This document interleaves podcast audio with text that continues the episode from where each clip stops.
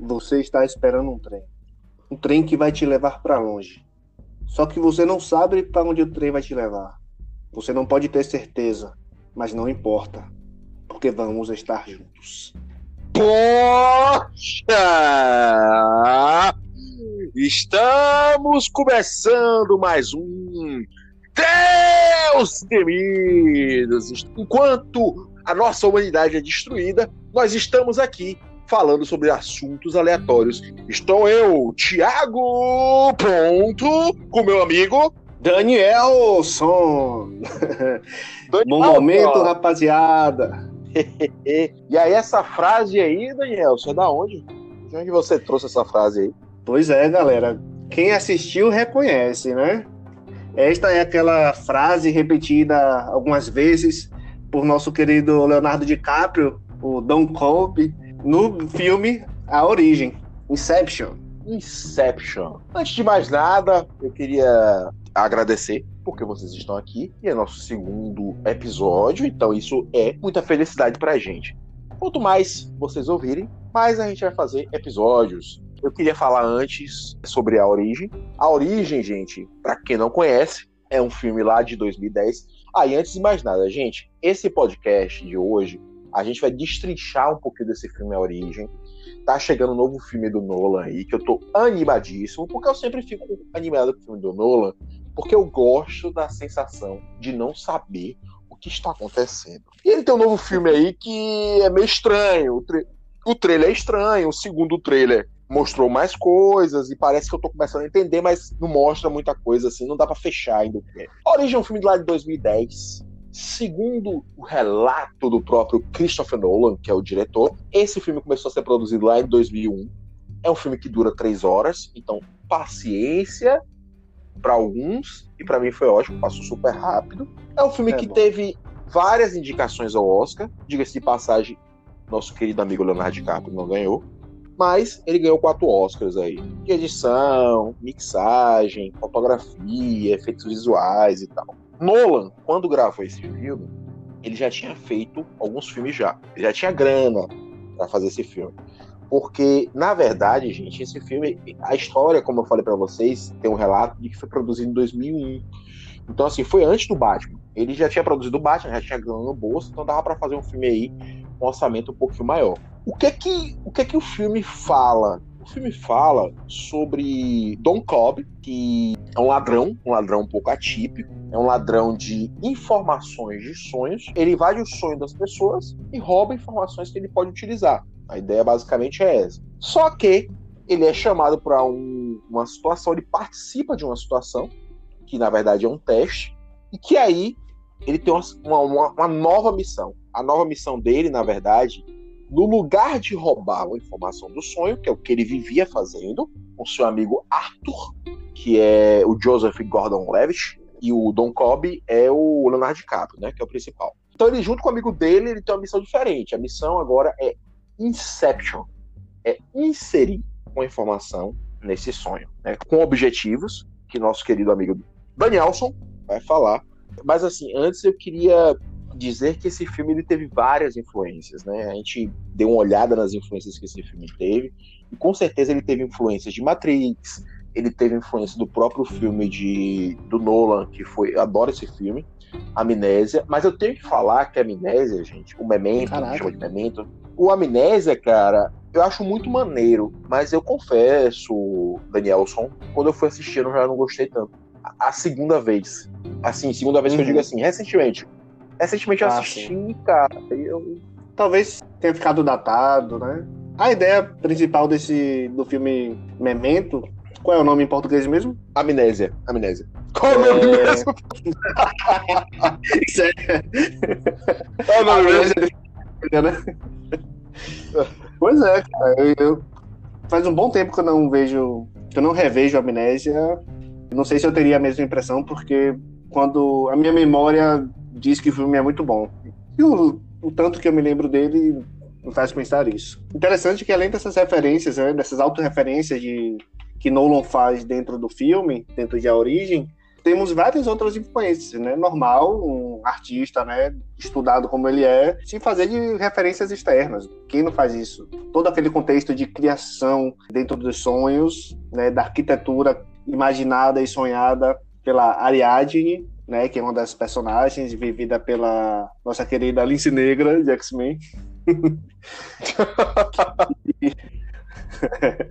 que inclusive a Ariadne é a filha né, do grande, nosso ilustre, mas é o que faz parte daquela história lá de Teseu, que ele vai para o labirinto, né, o labirinto que justamente tem a ver com aquele desafio que é proposto por Leonardo DiCaprio a, a personagem, né, da Ariadne que tem que fazer aquele labirinto para uma forma de testá-la, né? Se ela é capaz ou não de construir arquiteturas né, interessantes nos sonhos. Isso, é porque assim, essa entrada nos sonhos, ela, ela, ela exige que tenha um personagem, exige que tenha várias funções, né? A função do próprio Leonardo DiCaprio é aquela principal, tal, de, de, de, chegar lá, que é o Don Cobb, né? A função do Cobb é chegar lá, capturar informação, tal coisa mais ativa. Mas existe um personagem que ele é o arquiteto. O arquiteto é aquele personagem que vai elaborar o sonho, ele vai elaborar aquele sonho, vamos dizer assim. Eles vão se infiltrar no sonho de um cara rico que tem a senha de um banco. Aí a personagem da Ariadne, ela vai ser arquiteta, ela vai elaborar esse sonho para eles entrarem nesse sonho. Então ela precisa ter criatividade, ela precisa elaborar uma situação que o, o personagem ele se torne ele confie naquilo. No filme, o Leonardo DiCaprio mostra para ela uma, uma, um papel em branco que ele pede, olha, desenha um labirinto, desenha um labirinto em um minuto, alguma coisa desse tipo, que eu possa resolver em dois minutos, tipo isso. O que ele quer é Exatamente. testar um labirinto. E o interessante é, tipo assim, testar a capacidade dela de criatividade para inserir nesse contexto. Então, assim, é interessante que ele usa o nome Ariadne, que é aquela personagem que conduziu o Teseu. Ela chegou lá, deu a bolinha, deu a bolinha para ele de, de lã, né, vermelha, e que ele entrava no labirinto e ia labirinto e ia saber para onde passou, né, para poder voltar depois que enfrentasse Exatamente. os desafios lá de dentro. É, é interessante essa construção, né? É. Inclusive, essa, essa, essa função, né, criar o labirinto, porque quanto mais elaborado o labirinto, né, quanto mais complexo, obviamente nossos ilustres personagens que integram o filme estão sabendo dessa arquitetura, mas é, o subconsciente da pessoa que, né, que está sendo uma vítima, entre aspas, não sabem. Então, quanto mais complexo for esse labirinto, mais chances de, de proteção eles estão contra é, as projeções do subconsciente, né? No caso do filme do nosso querido Fischer, né? Que é o espantalho de, de Batman. É, cara, é o. Eu esqueci o nome desse, desse cara, rapaz. Killian Murphy. Killian Murphy. Killian, é, exatamente. Killian Murphy. 44 Killian anos hoje. Parabéns, Killian Murphy. Nosso grande amigo, querido. Hoje, né, hoje é dia 25 de maio, né, do ano de 2020 né? Provavelmente esse programa vai sair, vai sair depois do dia 25. Mas a gente está gravando hoje no dia 25. Então, só para vocês não, não, se perderem nesse, nessa linha temporal. o interessante é que esse filme, é, Nolan, ele tem uma característica muito peculiar. Ele gosta de filmes que tenham enigma, que tenha um plot twist, né, que tenha alguma coisa escondida. Na verdade, eu não diria nem plot twist, né? Eu diria. É sempre um objetivo oculto que você vai levar a uma interpretação um pouco livre nesse sentido, né? De tentar entender, é, assim. de tentar esconder alguma coisa. Ele tem muito essa característica. E outra característica que ele tem muito é a característica de efeitos práticos. Então, por exemplo, a gente vê aquela cena, uma das cenas que tem no filme, é uma das cenas que ele, ele pegou um galpão, ele separou um galpão, é, botou um corredor que girava e o personagem, é, o Arthur, que é o, o, personagem do Joseph Gordon-Levitt, ele meio que corre nesse corredor, um corredor girando. Isso é efeito prático. E esse corredor, ele lembra muito um filme, um filme de Kubrick, do, do Stanley Kubrick, né? Que é o 2001 Odisseia no Espaço. Que, assim, eu acho que vai caber um podcast é, vai caber um episódio da gente do podcast falar sobre 2001. Tá. Na, na minha interpretação, é um filme que eu não sinto vontade de assistir novamente. Mas eu sei a importância que ele tem. Assim, eu, eu, eu, percebo muita coisa ali que é muito bacana, mas a impressão que eu tenho é que é um filme chato. Hoje eu, eu, eu, assisto esse filme, eu sei a importância que ele tem, eu sei as construções que ele fez, mas eu, eu, eu sinto como se fosse um filme chato, um filme maçante, talvez pela própria dinâmica do filme, eu não sei se ele envelheceu mal, eu não sei. Eu gosto do filme no sentido de das interpretações que você tem sobre ele, mas eu, eu, eu tenho uma dificuldade muito grande de assistir esse filme. É, Resumindo, você tem preguiça de ver de novo. Verdade, verdade. Eu acho que é isso.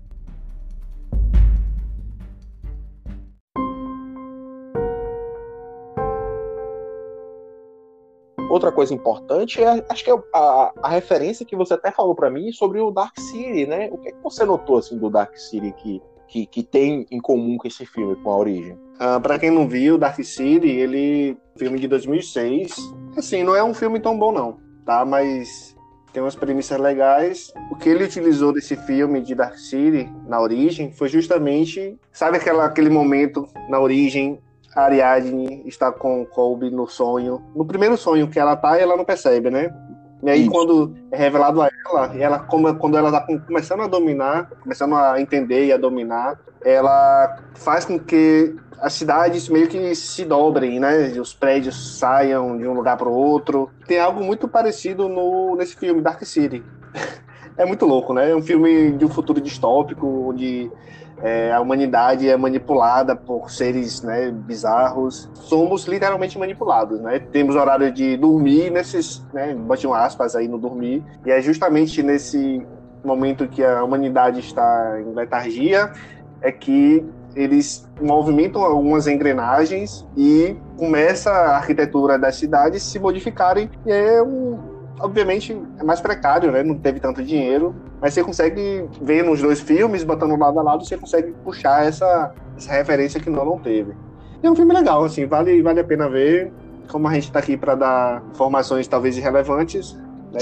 Dicas também. Essa... É e não só esse, cara, não só esse filme. Né? Tem Dark City, mas também tem o Páprica, né? que é dos estúdios Ghibli. Né? Um filme de 2006 também, baseado numa obra da mesmo, do mesmo nome, um livro, que é de 93. É um filme em que é criado um, um equipamento, né, em que os psicólogos, né, terapeutas fazem, assim como no, na origem, fazem uma imersão no sonho do paciente para ter um tratamento lá, né? Ter um tratamento dentro dos sonhos e aí então conseguir resultados mais efetivos. E assim como na origem, em Páprica tem uma situação de roubo, de, de, violação, vamos dizer assim, dentro do sonho de uma pessoa, que aí é muito bom esse filme. E não é uma dica irrelevante, é uma dica muito relevante. Veja Páprica, Estúdio Ghibli, provavelmente tem no Netflix. Bacana, bacana. Agora sim, eu acho que tem um pouco, né, dessa parte quando a gente fala de um pouco de terapia e tal, entra um pouco de hipnose aí, né? É, essa questão de. Talvez acho que a questão de, de hipnose entre no sentido de subconsciente tal como a hipnose, Sim. o sonho talvez seja um momento de vulnerabilidade, né? Um momento em que você expõe um pouco do seu, do seu eu interior.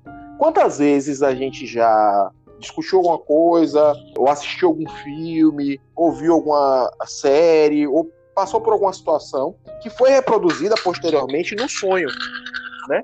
Naquele sonho que você teve, naquele momento que você teve antes do sonho, você passou por alguma situação e no sonho foi reproduzido. Então isso acontece às vezes, né? Você leva aquela, vezes angústias, né, preocupações. Então o sonho ele tem muito dessa característica.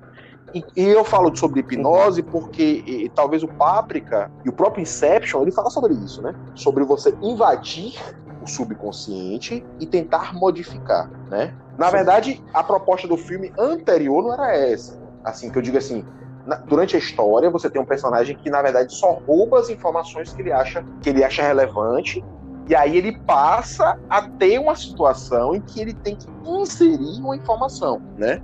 Lembrando, né, gente? A gente tá aqui no episódio, quem tá falando sobre o filme, quem não assistiu, vá assistir. Depois volte e venha pro nosso episódio. Não deixe de assistir, não deixe de ouvir nosso episódio, não. Mas assim, assista primeiro o filme.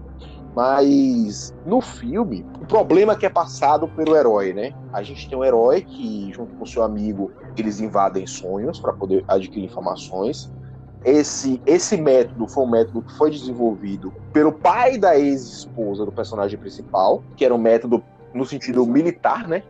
tinha uma questão militar, não era isso? Isso, isso, isso, exatamente. Era uma forma de treinar, né, os soldados, né, um, sem que eles se machucassem, né, de fato, mas que se, fosse tão real quanto a realidade. Então, então não é algo tão inacessível, não era algo no filme não é algo tão inacessível, tanto que, né, é utilizado pela bandidagem.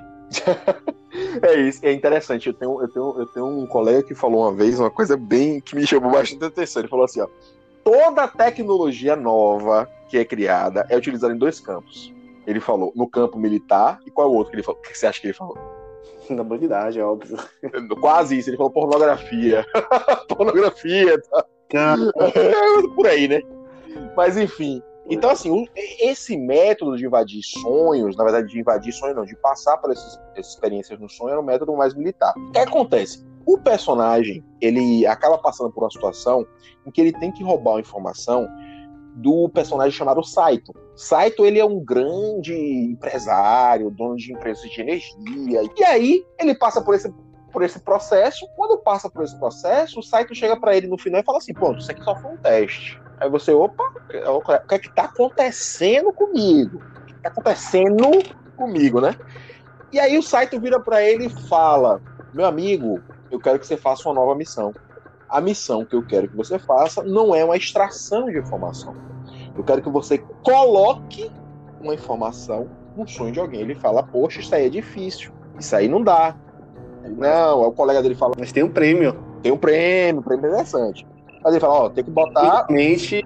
Hum, tem que botar essa informação na cabeça do filho do dono da empresa que é seu rival.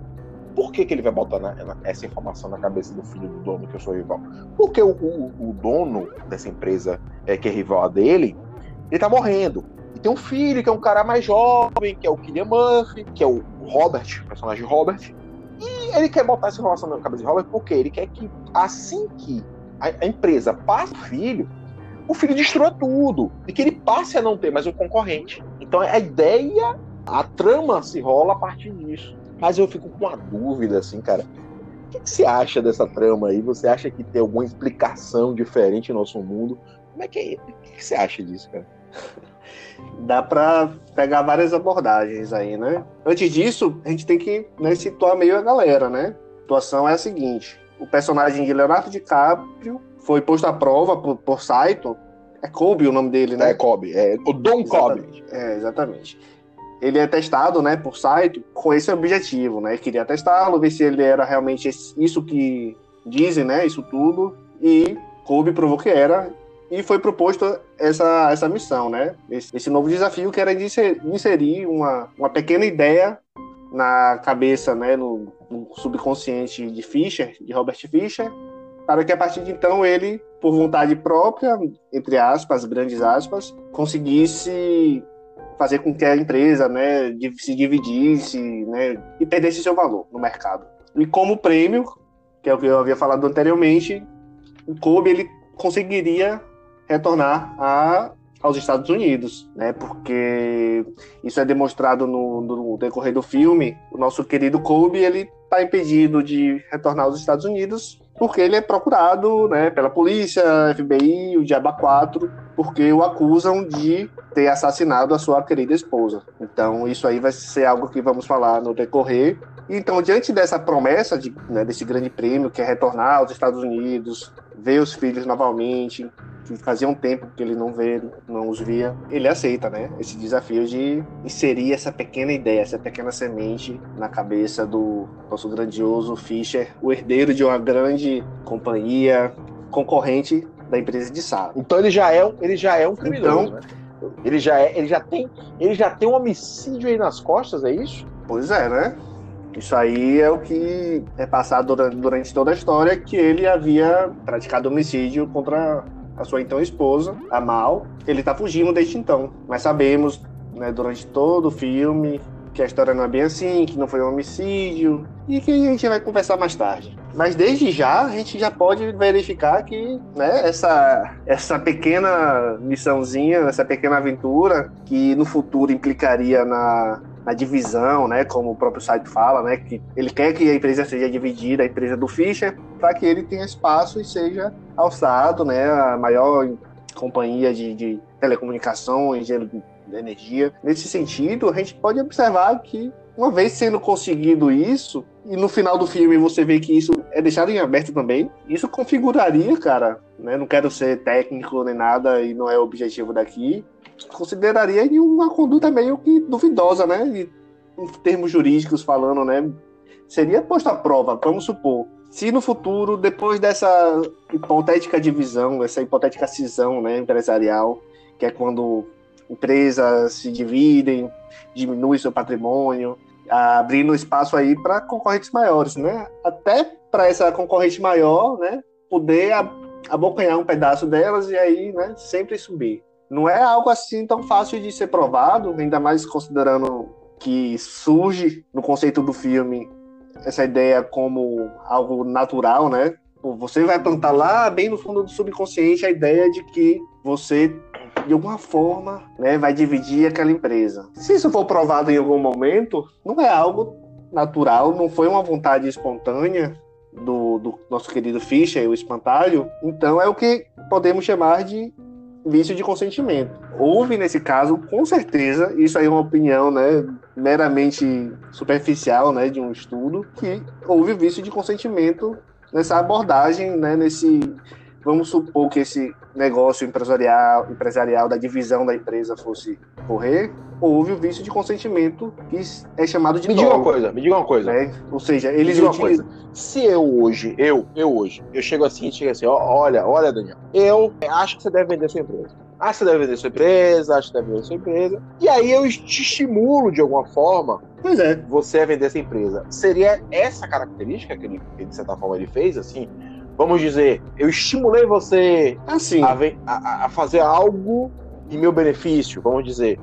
Eu cheguei lá e botei você para vender a empresa porque eu lucraria de alguma forma com isso. Vamos dizer, eu me passei pro seu amigo e fui lá tentando seduzir você. Poxa, cara, eu acho que você tem que vender essa empresa. Pronto. Isso aí é a mesma característica? Exatamente, porque como é que funciona? Todas as nossas, todas as nossas condutas, né, todos os nossos atos como seres humanos, geram efeitos, né, positivos ou negativos. Geram direitos e geram deveres. E o que é que acontece? Quando há uma interferência externa, quando há, uma indução ao erro, ocorre o que eu falei, esse vício de consentimento. Aí é quando você usa é, artifícios e manobras, né, e por meio delas você obtém um resultado que você já havia premeditado. Que é mais ou menos o que acontece, né? Eles utilizam desse meio da, da inserção do, da ideia e que a partir dali desenvolveria para a divisão da empresa. E aí um terceiro, que é Saito, conseguiu né, realizar o seu objetivo, que era se tornar a maior empresa. Ou ele tendo abocanhado alguma parte do patrimônio da empresa do Fischer, ou mesmo assim, se por causa da divisão a empresa de Fischer ficou tão insignificante que a empresa de Salto, de Saito consegue se, se destacar. Hum. Então a mera ação ao erro já é um vício de consentimento. Entendi. E se tiver uma sequência de filme à origem, eles podiam abordar isso, né? ah, dividiu a empresa e foi porque você induziu imagine, isso na minha cabeça. Cara, não foi imagine, algo natural meu. Cara, a sequência de filme à origem isso aí é, no... é um filme de tribunal. Ia ser fodástico. Ia ser aqueles filmes assim, porra.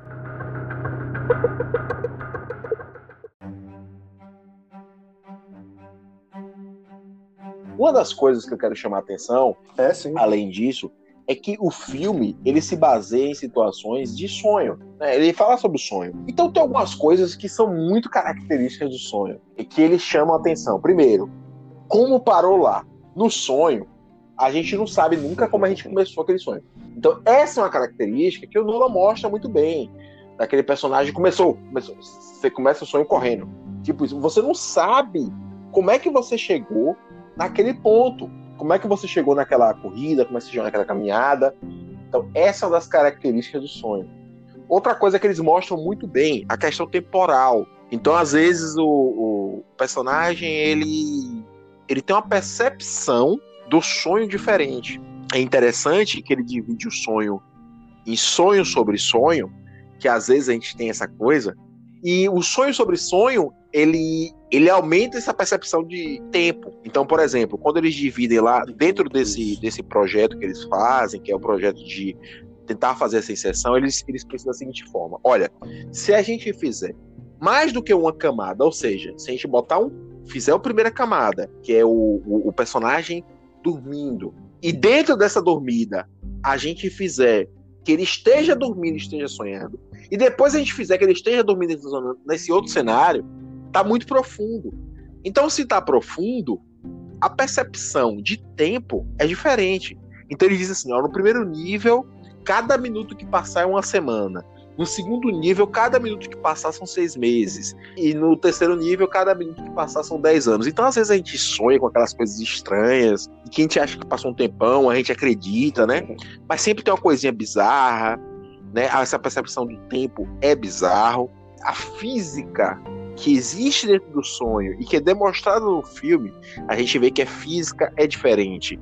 Então, eles chegam a mostrar até uma questão matemática lá, mostra aquela escada, que é escada sem fim, que é a escada que você vive subindo o tempo todo. E isso, é que é a escada de Penrose. E outra coisa que eu acho bem interessante, além de mostrar como parou lá, além de mostrar o tempo, e o sonho dentro de outro sonho, que às vezes acontece, eles mostram também a questão da queda. Quantas vezes a gente deita na cama, ah, meu Deus, sonho que tava caindo, e dá aquela acordada. Então eles chamam isso aí, isso é muito legal, que assim, eles querem acordar a pessoa que está no, tá no sonho lá, né? O que é que eles fazem? Eles botam a música e depois eles chutam a pessoa. Esse chute vai levar uma queda. E a sensação de queda e a pessoa acordando. Que aí muitas pessoas, é, é, estudiosos, falam que isso pode ser tanto uma crise, quanto liberação de hormônio de crescimento. Tem pessoas que defendem também que isso seja um desenvolvimento humano, uma questão evolutiva, por quê? Porque os macacos, para eles sobreviverem, os macacos mais inteligentes, eles tiveram que subir nas árvores. Então, eles sempre tinham a sensação de queda quando dormiam. Eles tinham medo de ter essa queda. Então, é, essa teoria evolutiva acredita que esses macacos que foram que subiram nas árvores, que foram os que permaneceram vivos, que escapou do crocodilo que estava lá embaixo, ele estava lá em cima, e com aquela sensação de queda. Então, isso a gente carregou, mesmo que hoje não tenha função. Né? Como o apêndice, hoje em dia não tem função, mas algum dia pode ter tido. Então, assim, é bem. Hum. Inclusive, fazer um adendo, essa missão aí que você falou da, do macaco subindo a árvore, né, para se proteger do, dos predadores. E é essa sensação de queda é justamente porque se o macaco tá no galho se protegendo, a partir do momento que ele relaxa os músculos, é o momento que ele vai cair. E é justamente o que ocorre com nós. Né? Esse, esse momento de, em que a gente toma esse chute é o momento em que nosso, nossa musculatura está relaxada de, dessa questão do, do, do, sonho dentro do sonho, né? Voltando um pouco do que você falou, é que quanto mais camadas existem, quanto mais profundo é o sonho, mais instável é o sonho. Se você está na primeira camada, você tem uma certa estabilidade. Se você vai para a segunda camada, já está tudo muito mais instável. E, e aí em diante, né? Isso representa a questão do, das projeções, né? Que é mostrado no filme né, a projeção do subconsciente. Quanto mais instável é a camada, mais instável vai ser. E aí eu trago a, a dialética, porque assim, eu discordo em parte, e aí vale a pena trazer uma informação nova. Qual a informação que eu trago? A informação que eu trago é que como é que começa esse filme? Como é que é essa ideia desse, desse Inception? A gente percebe no início, antes de aventura do, do nosso herói aí, Leonardo DiCaprio, nosso Don Cobb, ele tinha uma esposa esposa e dois filhos. Que aconteceu? A esposa, junto com o, provavelmente o pai dessa esposa, né, elaboraram essa questão dos sonhos. Eles começaram a invadir os sonhos e perceberam que durante esse momento que estavam nos sonhos, eles tinham uma felicidade muito grande, porque lá onde eles tinham realizações, então eles começaram a criar uma intimidade grande. Só que eles começaram a mergulhar cada vez mais dentro desse sonho. Mergulharam, mergulharam, mergulharam. A esposa que se chama Mal, e mal significa mal também. Olha que interessante.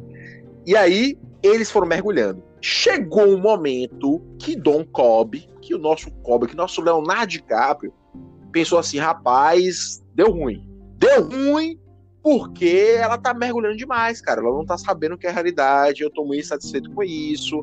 Tá muito louco aqui. E o que é que ele faz? E aí vem a, o Inception. Ele, quando fez o primeiro Inception, que a gente acha que é o primeiro Inception, que é a inserção do sonho de informação nova, ele já tinha feito com a esposa. Ele faz a primeira inserção na esposa de falar o seguinte: o que você está vivendo não é real. Então ele diz: olha, o que você está vivendo não é real. E implanta essa informação na esposa. O que no mundo de hoje a gente poderia dizer: no mundo de hoje, assim, de certa forma, ele não está sendo honesto com ela, ele está traindo ela, né? De alguma forma.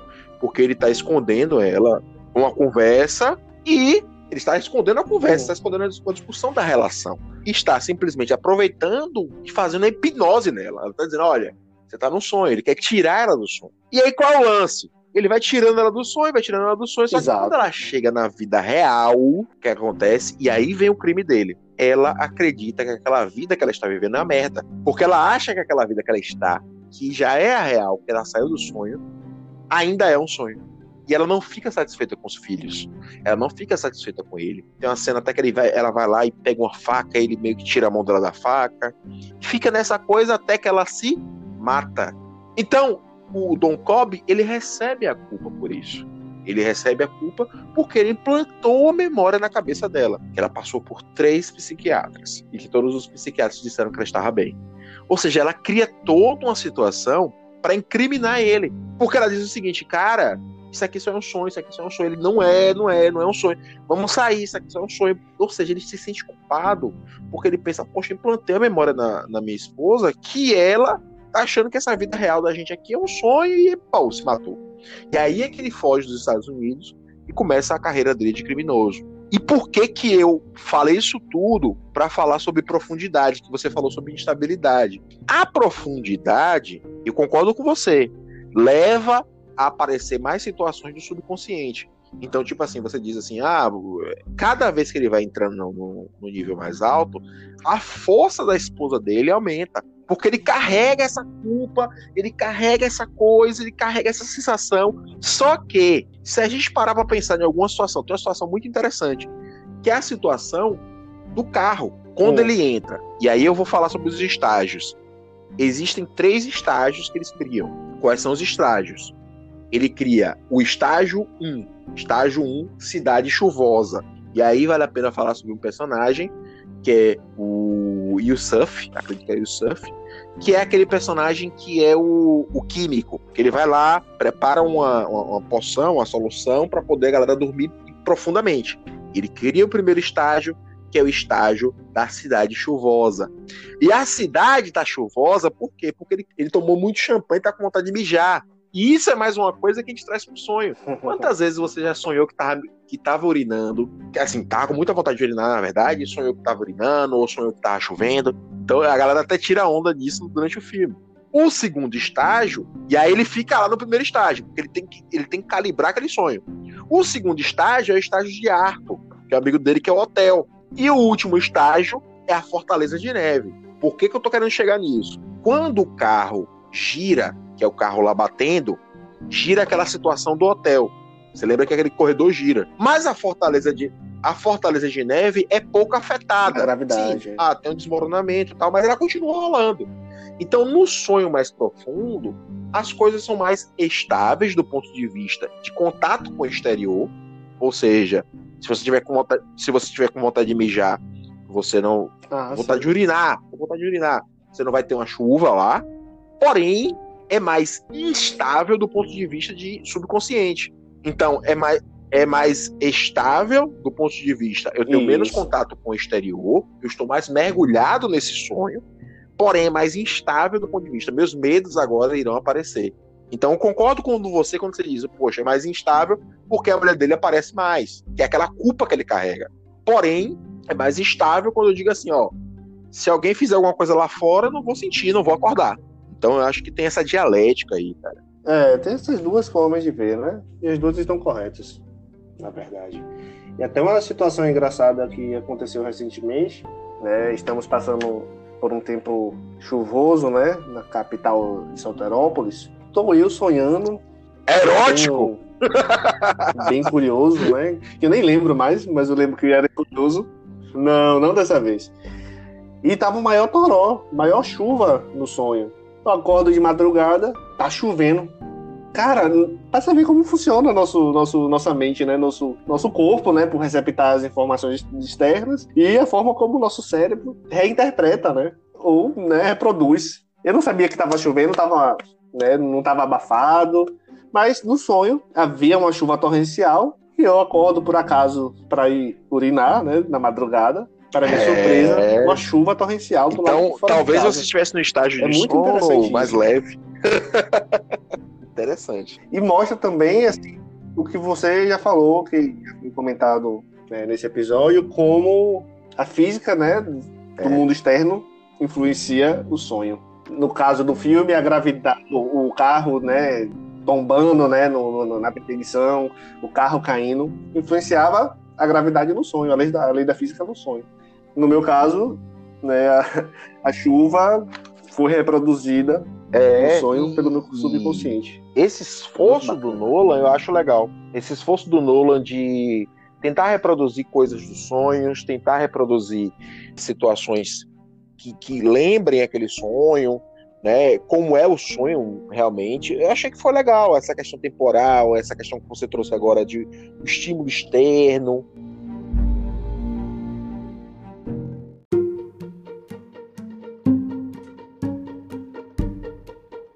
personagem principal, o que ele faz, na verdade, ele faz esse procedimento todo para poder ter a ficha limpa. O que ele quer ter acesso aos seus filhos. É, e o tempo é o inteiro você vê a esposa dele, a ex-esposa dele, que a gente imagina que seja uma projeção dessa culpa dele, interferindo nesse processo. E aí cabe a gente falar de Ariadne. Porque a Ariadne, se a gente reparar, ela tá sempre junto com o personagem principal. E ela conduz ele por dentro do labirinto. Olha que legal. Labirinto. Assim como no mito. Então ela, ela consegue ajudar a resolver. Como no mito. E aí eu vou falar do, do quarto, a quarta profundidade. A gente falou da primeira profundidade, que foi a cidade chuvosa, falou do hotel, falou da fortaleza de neve e tem um limbo. E o limbo é justamente aquele subconsciente que é aquele local mais bizarro, porque a esposa dele tá lá, e só quem chega lá é Ariadne. Ariadne vai lá, conhece a esposa dele, aquela situação toda, a esposa dele revoltada, a esposa dele sofrida, e lá é onde passa menos ainda a, a velocidade. Então tem um momento que o Saito, que é, que é, aquele, que é aquele personagem que vai, que quer o dono da empresa famosa lá, ele recebe um tiro. E ele não morre de imediato. Porque no sonho ele está num estágio mais profundo. E aí vale a pena trazer também o resto da equipe, que tem alguns personagens interessantes. A gente falou do Robert, que é o filho, né? A gente tem aí o Tom Hardy, o, o Tom Durinho, o famoso Tom Durinho. É o Earl, né? Ems. É, Ems, não sei a pronúncia, né? Ems, é, Ems, Ele é o seguinte, o personagem dele é como se fosse um falsificador. Porque a ideia desse personagem é que ele se passe pelo pai de Robert quando não estava doente. É o pai ou o tio? A impressão que eu tenho é que era o, que era o pai. tio. É o tio, né? Para poder fingir, né, que, que, que, era esse tio. Ele consegue mudar a aparência dele durante o sonho. Olha que legal. Então, é o famoso pretender. Né? Pretender. É. Ele consegue mudar a aparência dentro do sonho. Isso é interessante porque a gente está falando um pouquinho, entra na seara, que talvez seja uma seara assim, muito vasta, que é sobre sonhos lúcidos.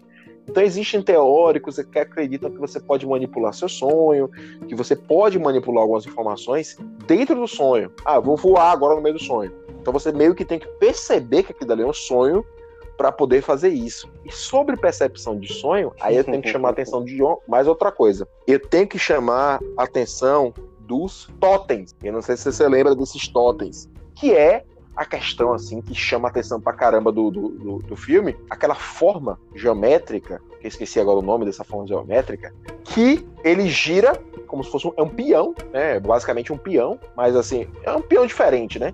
E aí ele gira peão.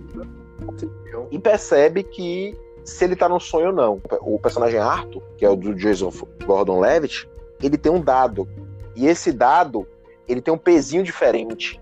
Então ele sabe por que, que eles têm esses totens? Esses totens são para dizer o seguinte: olha, eu estou no sonho, eu estou na vida real. O totem ele tem uma característica muito interessante que é só o dono sabe a característica dele. Por exemplo, o dado que pesa mais para um lado. O da menina é uma peça de xadrez, então é uma peça de xadrez que tem um buraco no meio. Então esses detalhes finos servem para proteger eles e eles perceberem, não ficarem presos durante o sonho. Então ele tem uma física própria. É. E tão real. É, o sonho é tão bom. É, isso, exatamente. Então, aquele toque é ajuda você a dizer assim, poxa, isso é um sonho. Agora, sabe qual é o mais interessante? Se a gente parar pra pensar, o, person... o Arthur, ele tem um dado, que esse dado ele tem um pezinho diferente. A Ariadne tem um furo. O personagem do Earl, do Hermes, que é o do, do Tom Hardy, do Tom Durinho, o personagem do Tom Durinho é uma ficha de poker, mas ele não fala o que é. No, no filme não diz o que é. Já o do Don Cobb, ele tem uma característica diferente. Por quê? Quando eu estou no sonho, vamos dizer que o personagem do Arthur está no sonho. Ele vai pegar o dado e o dado não vai ter aquele peso característico. Porque se tiver o peso, ele está no, no mundo real. Se a Ariadne pegar a peça do xadrez dele, não vai ter o furinho no meio. A xadrez dela não vai ter aquele furinho no meio. Então ela vai perceber, poxa, eu tô no sonho, não tô no mundo real. Só que o personagem do Don Cobb, como é que funciona o dele?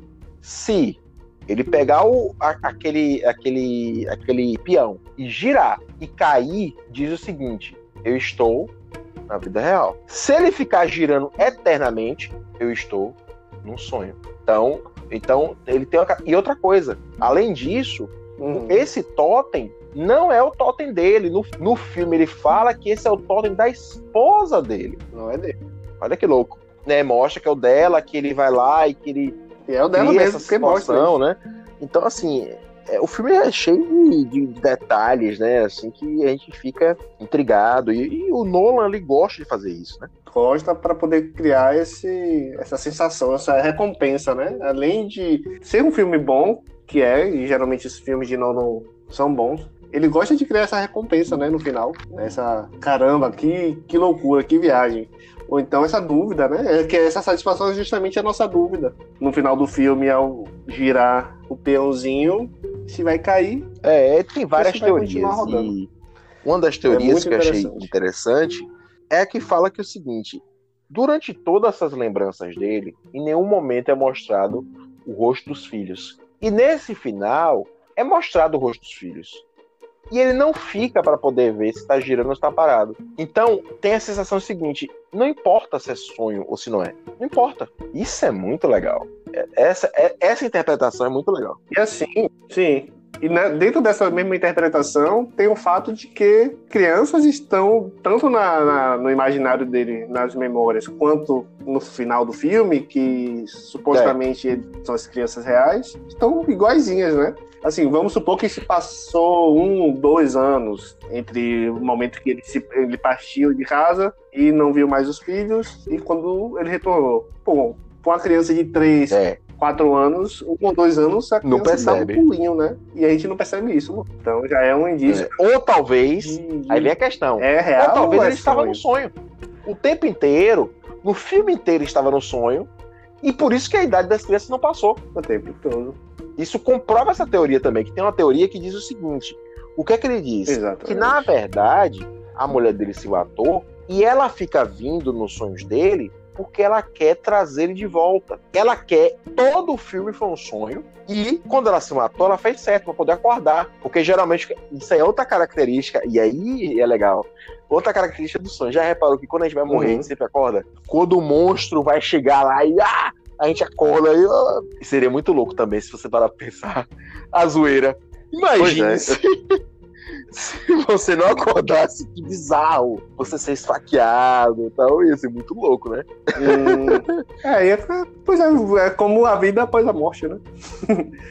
Eu até tenho uma memória muito, muito vívida na minha vida de um sonho que eu tive. Eu fui assistir Jurassic Park, o primeiro. Eu morava no interior, não tinha cinema, né? E quando ia pra capital, tive. Quando eu vim pra capital, eu tive a oportunidade de ver um filme que foi meu primeiro filme no cinema, inclusive. Que foi Jurassic Park. Olha que filme, sete anos eu tinha. Cara, eu sei que por, por, durante muito tempo, muito tempo eu sonhava com o Tiranossauro Rex me devorando. Às vezes eu tava protegendo a menininha que eu era apaixonadinho, e aí ele vinha e comia. E era várias situações. Era na frente da minha casa, era na praia, era em lugares aleatórios. Era. Cara, Chuck também, boneco, brinquedo assassino, me perseguiu durante anos. Eu subia a escada da minha casa e assim, eu tinha que apagar a luz embaixo para subir, ou seja, eu subia no escuro. É, Toda vez que eu apagava e subia, caramba, eu imaginava ele. essa droga, né? A pessoa sabe que a pessoa pegar, pensa, né? Que assistiu outra droga. É, é, às vezes marca mesmo. Alguns sonhos são terríveis, assim. São terríveis e algumas pessoas dizem que mostra traumas e tal, e tanto tem pessoas que trabalham muito com isso. Mas tem uma coisa curiosa que às vezes acontece no sonho, não sei se você tem isso. Por exemplo, você vai, acorda no sonho, vai pro banheiro fazer para urinar e volta. Quando você volta, o sonho continua. Só que a sensação que eu tenho, às vezes quando é um sonho muito bom, você tá lá com o seu é... crush, querendo voltar pro sonho, né? E é engraçado que quando Geralmente comigo acontece assim. Sonho. Quando eu volto para esse sonho, esse sonho, esse sonho despiroca. Por exemplo, o sonho ele tinha era uma coisa mais séria e que você percebia e tal. Quando eu volto para esse sonho, esse sonho fica muito maluco. E o sonho tem essa característica maluca, né? Essa coisa bizarra, essa coisa estranha, né? Que naquele momento que você tá lá durante o sonho, você não percebe que é bizarro, que é estranho. Isso é legal. Situações atípicas. Não. Vamos dizer, ah, fulano tá correndo atrás de você porque ele tem orelha grande. Tipo assim, coisas que não fazem sentido é na nossa vida atual, mas no sonho faz muito sentido e chega a ser aterrorizante. É real, tipo assim, faz, você, você, você sonhava é com um tiranossauro né? numa praia, então imagina, cara, você parar pra esse tiranossauro louco na numa praia. Pô, que louco, não existe um tiranossauro. É, tipo ainda mais numa praia. Aí depois, outra Deus, coisa que o tiranossauro fala muito, e tem essa questão do, do, do, dos sonhos lúcidos, que o pessoal fala, é que o sonho, ele tem uma característica, você não lembrar logo, você esquece. Você acorda e se você não lembrar, comentar uhum. com alguém, você acaba esquecendo aquele sonho, né? É, é, interessante. Eles falam que como se fosse um mecanismo de limpeza, né? Tem isso também.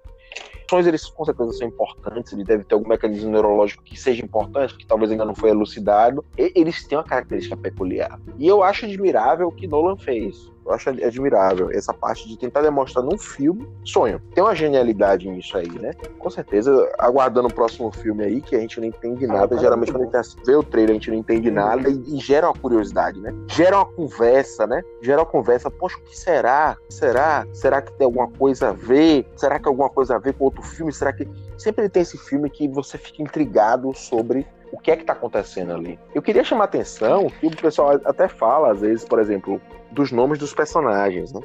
Os nomes dos personagens tem um relato que do, do Inception, do a, a, Origem. Por sinal, o que, é que você acha desse, desse, desse título aí, cara? O nome do, do o título original é Inception, Inception, e o título em português é A Origem. O que, é que você acha disso? Inserção. Assim, eu acho nada a ver, como muitos filmes, mas tem um. Assim, tô exagerando com nada a ver, porque se você for perceber, Inserção, A Origem, uhum. o plot do filme é o quê? É inserir uma ideia. E inserir uma ideia na origem do subconsciente. Do, do, pensamento, vamos dizer assim, não do subconsciente, mas você vai inserir no subconsciente e a partir da profundidade vai ser a origem sabe que eu, penso, sabe que eu parei de pensar aqui? Então, Outra sim. coisa curiosa de sonho, você já acordou Pode apaixonado por, por uma menina? Isso é muito interessante. Eu, eu, eu, eu sei que isso pode comprometer, calma, casamentos vão terminar, mas olha só, mas olha só, alguma vez eu já sonhei com a fulana de tal, e acordei assim, meu Deus, eu gosto tanto da fulana. Hum, Aí eu fiquei pensando, depois que assisti esse filme, né? Caramba, será que fulana entrou no meu sonho? Disse que ela era maravilhosa, e aí eu acordei assim, apaixonada por ela, e agora que eu vou fazer. É, pô, é, é, é, é interessante isso, essas coisas do sonho, né?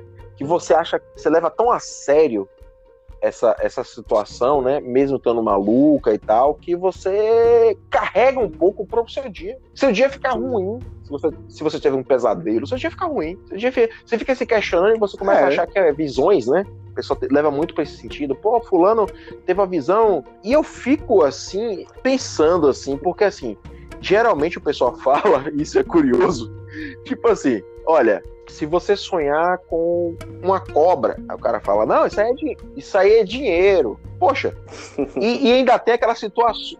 É, ainda tem aquelas situações assim, é, é, ah, se você sonhar que você tá andando num carro e seu chefe tá atrás. Você, na verdade, é apaixonada por seu chefe. Eu fico até me questionando, tipo assim, se for uma situação propriamente dita, propriamente dita, você sonhou que tá morrendo, é dinheiro. Como assim, cara? Da onde vem isso? É, eu não sei, não sei exatamente a pergunta que eu me faço. De onde saem esses conceitos que as pessoas interpretam os sonhos? Cacho, né? Eu nem, nem lembro assim, mas porque eu não dou atenção mesmo. É assim como signos. Isso, isso aí a gente acaba de perder talvez mais uns 500 seguidores. A gente não, não tinha nem 500, mas já tá na 500 negativo. Quando você falou que você não concorda com signos. mas o signo é tão, o signo é tão real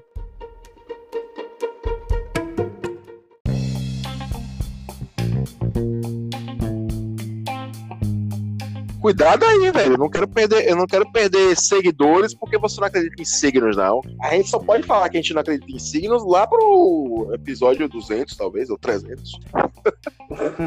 Interessante aí que você falou, né, perder 500 seguidores sendo que não temos 500 seguidores. A gente pode considerar nosso primeiro inscrito como inscrito número 501. Fazer que nem Hitler. Hitler, como assim? Quando ele começou a se envolver, né, lá, ele era militar das forças da, da Bavária, né, Alemanha, e aí ele foi, né, instruído, né, uma missãozinha. Ele teria que ir, né, nas reuniões de um partido e pegar informações e tudo mais. E aí ele foi se envolvendo, né, era uma das missões também ele se envolver, e aí eles criaram o Partido Nacional, né? enfim. O que ele falou, nossas inscrições, inscrito, inscritos no partido, vai ser a partir do 500, para dar a impressão de que tem muito mais participantes Cara, que realmente tem. Eu acho uma ótima ideia, então a gente acabou de fazer é. um episódio de dois. É. Pode ser, pode ser. A gente como que eles dois, pessoal, poxa, esse podcast é muito bom, porque já tem 502 episódios. Mas, senhores, eu espero que vocês tenham gostado dessa nossa crítica, nosso, nossa conversa sobre sonho. Foi bem a crítica do filme. Eu gosto do filme. Eu não acho o filme. Eu acho um filme que, que marca de alguma forma, porque ele fala sobre sonhos. Eu acho. Eu gosto muito dos filmes de Nolan, né? Eles sempre marcam de alguma forma. Eu gosto desse filme, eu gosto de falar sobre esse filme. Acho que tem muitas interpretações. Eu espero que vocês tenham gostado. É, né, Daniel? É isso aí. Pois é, galera. A gente tá querendo fazer sempre o melhor e vamos aí. Bola pra Vamos frente aí. e quando tiver filme bom de novo, a gente tá aí. Quer dizer, tem muitos filmes bons pra gente comentar, vamos comentar. muitos filmes. Eu desejo a vocês que vocês sobrevivam a essa pandemia junto conosco e nós vamos continuar falando sobre filmes, vamos continuar falando sobre coisas que são irrelevantes dentro desse contexto de pandemia, de destruição, de apocalipse. Estaremos aqui trazendo para vocês o mundo dos sonhos. Meu Deus. Falei muito sonho hoje, meu cara. Pô, acho que. Pois é. Chega, né? A gente tem que sonhar. Então, galera, valeu! Eu sou o Thiago Ponto. Eu sou o Danielson. Então, somos os Deus Temidos. Um abraço. um abraço e até a próxima. Vamos tentar isso é uma promessa. Vamos tentar que seja semanal. Espero que tenham gostado. Mandem críticas, mandem sugestões, mandem reclamações, mandem o que for. Manda o like, manda o dislike. Estamos por aí. Um abraço. Um abraço a todos. E se cuidem, fiquem em casa.